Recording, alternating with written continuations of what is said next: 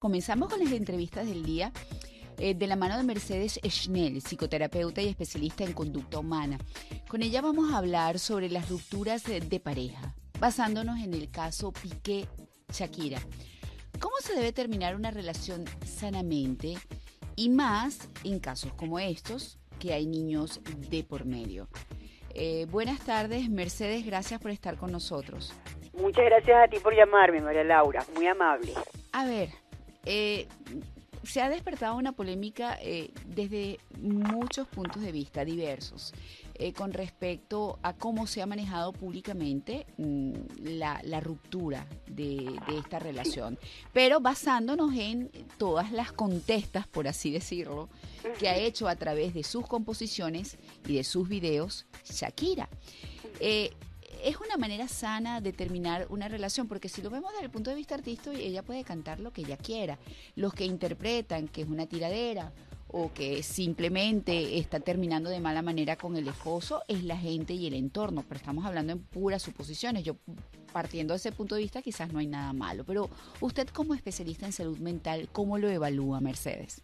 Mira, fíjate, hay una hay dos cosas. Uno, ella su profesión.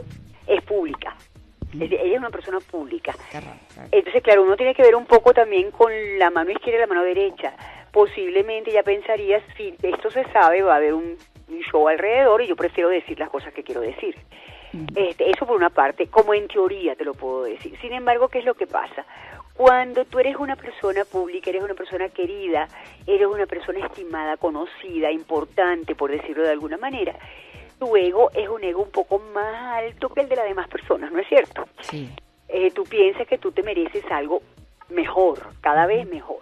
Entonces, ¿qué pasa con el divorcio? Bueno, que de alguna manera es una ruptura, es decir, de alguna manera es un golpe al ego. O sea, él es no un fracaso, digan lo que digan, un matrimonio roto es un fracaso, porque yo creo que nadie se casa queriendo terminar la relación más adelante. Tú en la cabeza dices, bueno, pretendo durar toda la vida, menos que con la modernidad ya la gente sepa que los, los matrimonios tienen pues una duración estimada que no es para toda la vida. Que no es para toda la vida, eso es lo más importante. Pero fíjate bien, porque el, el problema tal vez está dado porque ella es pública, ¿ok? Mm. Entonces, ¿qué pasa? Normalmente, cuando a ti te dan tu golpe en el ego, tú lo dices y lo redices y lo vuelves, pero no públicamente, se lo dices a tu papá, a tu mamá, a tu familia, a la gente mínima que está alrededor de ti, que tú confías, es decir, tú buscas un espacio donde te sientas que puedes no ser eh,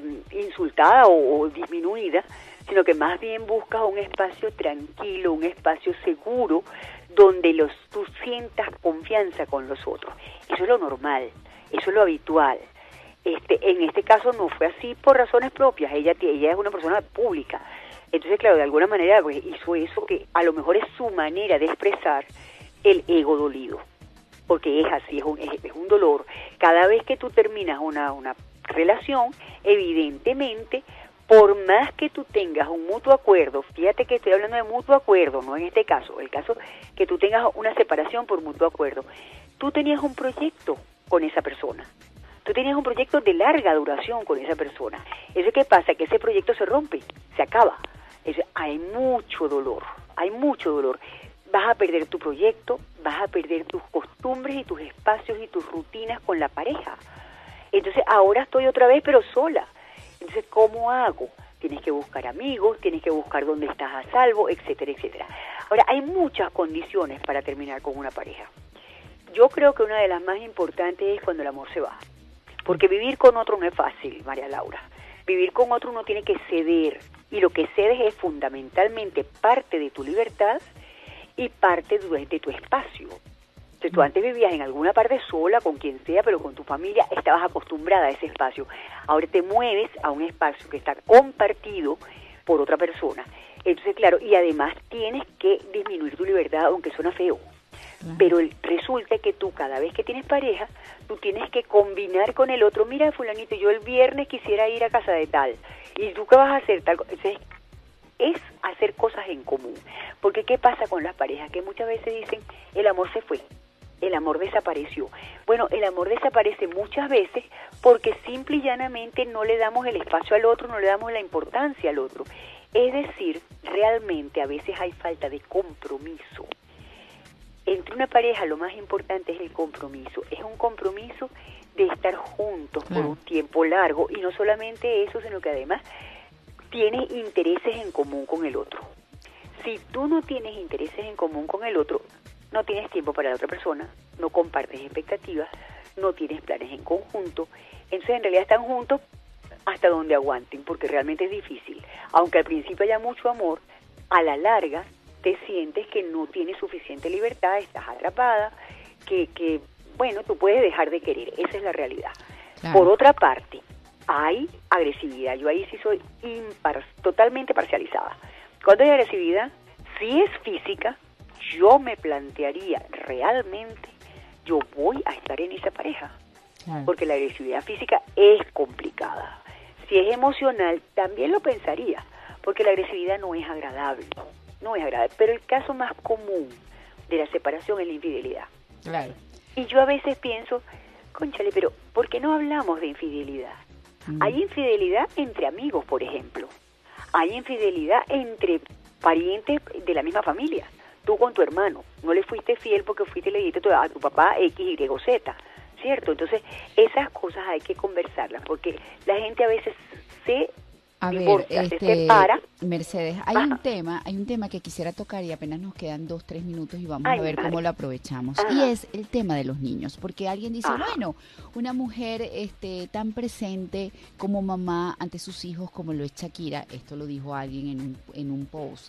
Eh, creo que ella antes de hacer esas canciones habló con sus hijos para alertarlos, pero ¿qué pasa con los hijos acá? O sea, porque, o, sea, ¿cómo, ¿cómo pueden sentirse ellos ante eh, la postura de papá y mamá en una separación? O sea, ¿hay alguna manera de resguardarlos emocionalmente para que esto no les salpique?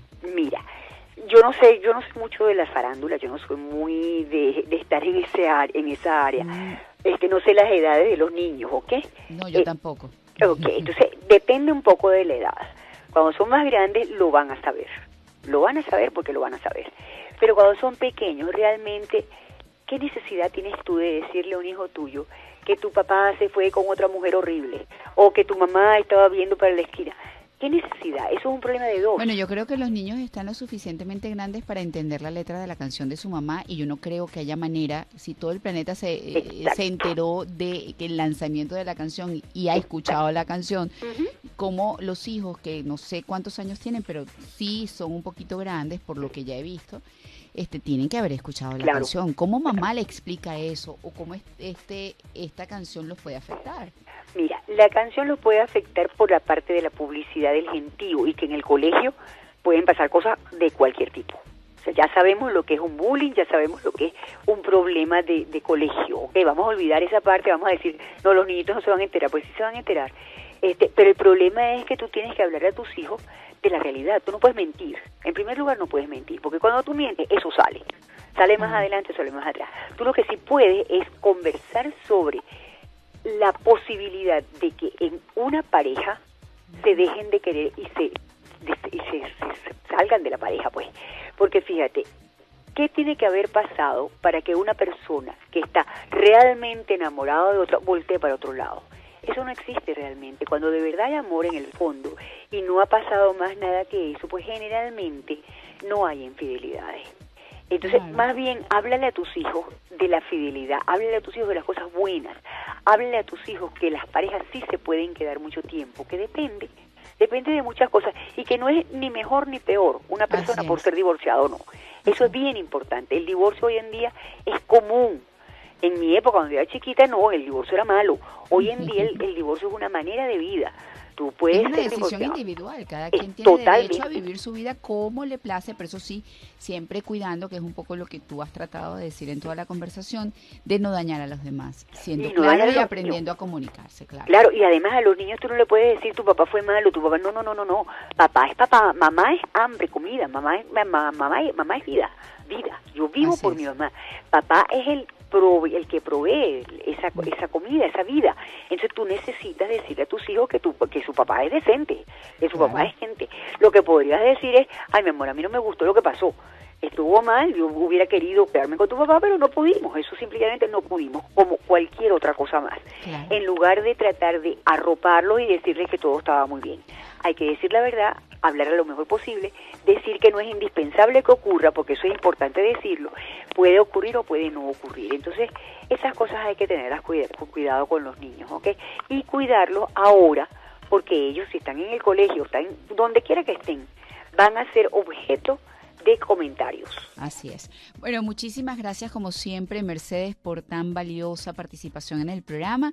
Y bueno, ya escucharon cuáles son las recomendaciones de nuestra invitada Mercedes Schnell, psicoterapeuta y especialista en conducta humana, de cómo deben manejarse los divorcios, las rupturas de pareja, para que los niños cuando están de por medio no se vean afectados y además para quedar en buena relación y que sea algo generado desde lo sano emocionalmente y no afecte a los miembros de la pareja.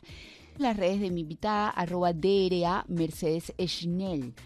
Arroba DRA Mercedes Schnell, DRA Mercedes Schnell, DRA Mercedes Schnell, DRA Mercedes Schnell, DRA Mercedes Schnell, DRA Mercedes Schnell, DRA Mercedes